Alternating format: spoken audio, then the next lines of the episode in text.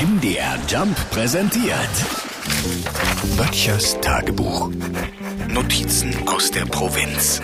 So, Frühlingsanfang ist befohlen und den nimmt man auch gerne. Auch wenn mit ihm nicht nur Positives in Verbindung steht. Ne? Ich sage nur Frühjahrsputz. Ja, ich weiß, das Thema kommt jedes Jahr, aber es ist ja auch jedes Jahr aufs Neue wieder Dreck.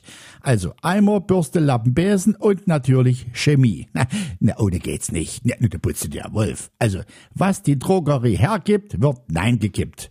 Doch Achtung, laut einer neuesten Studie sind Chemikalien in Reinigungsmitteln noch gefährlicher als bisher angenommen.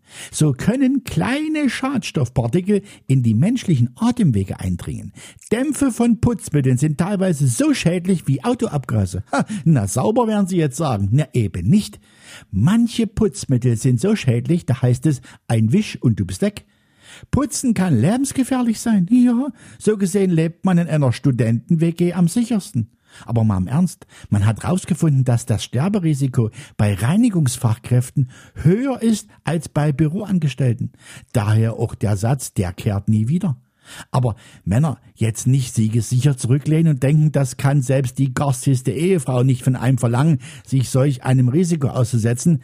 Es gibt natürlich Alternativen.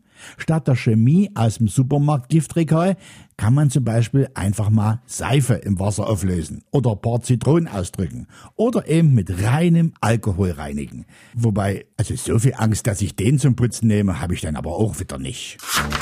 Böttchers Tagebuch. MDR Jump macht einfach Spaß.